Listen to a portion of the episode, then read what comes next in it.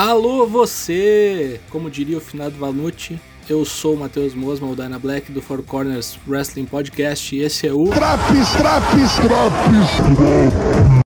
Em poucos minutos você vai saber tudo o que aconteceu no NXT do dia 25 de novembro de 2020.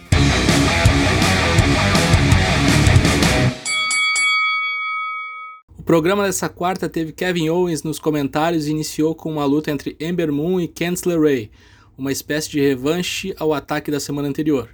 Não deu muito bom para a nobre Ember Moon, que foi emboscada pelas mancomunadas de Candice, como Indy Hartwell, Dakota Kai e Raquel Gonzalez. Indy Hartwell foi boi de piranha, tomou um eclipse de Ember Moon no lugar de Candice LeRae, que aproveitou a distração do oponente e venceu a luta com um Wicked Stepsister. Depois da luta, Tony Storm apareceu e quando todos achavam que ela ia ajudar Ember Moon, o heel turn mais inesperado dos últimos tempos ocorre. Tony Storm desmancha Ember Moon de porrada e entra para a equipe das vilãs.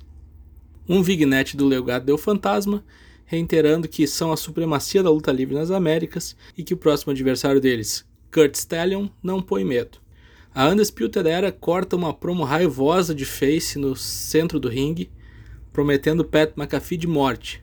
Na batalha para ver quem fica com vantagem para o War Games, Kyle O'Reilly se oferece e diz para deixar com ele. Numa entrevista no backstage, Tony Storm é inserida oficialmente no time de Candice LeRae para War Games, junto com Raquel Gonzalez e Dakota Kai. Uma luta bem raivosa entre Kushida e Timo Thatcher observada por Tommaso Ciampa, sentado em uma cadeira na frente do ringue. Um bom arsenal de golpes de submissão de ambos os lutadores, que culminou com a vitória de Kushida após aplicar um hoverboard lock deu ruim para Timo Thatcher, que parece ser a próxima vítima nas mãos de Ciampa. Pete Dunne é o escolhido da equipe de Pat McAfee para enfrentar Kyle O'Reilly.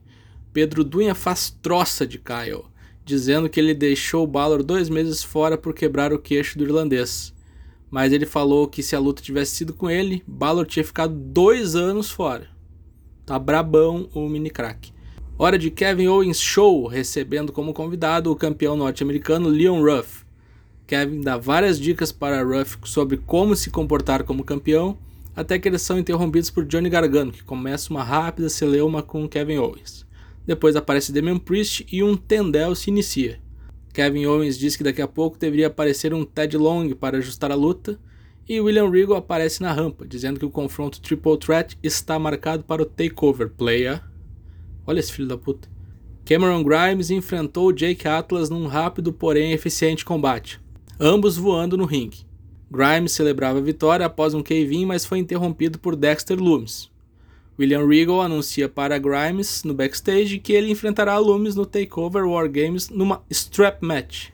Rhea Ripley aparece para cortar uma promo no ringue e dizer que não deu adeus ao NXT como muitos pensavam, inclusive alguns dos corners.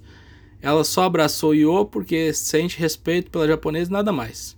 Por falar em Io, a japonesa é assassinada pela gangue de Kentz. Raquel Gonzalez joga o inerte corpo da japonesa na rampa e toda a trupe do mal vai atacar Rhea Ripley, dando um forte indício de que a equipe de Shotzi Blackheart vai ter a participação da australiana e da japonesa.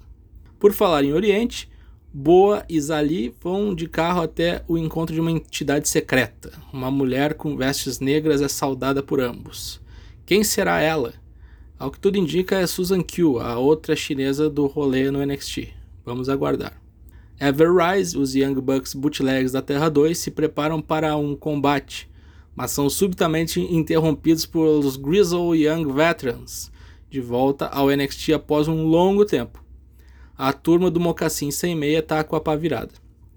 É anunciado que Raquel Gonzalez enfrentará Shotzi Blackheart na próxima semana. No evento principal, Pete Dunne e Kyle O'Reilly duelaram numa luta de escadas para saber qual dos dois grupos teria a vantagem inicial no Wargames.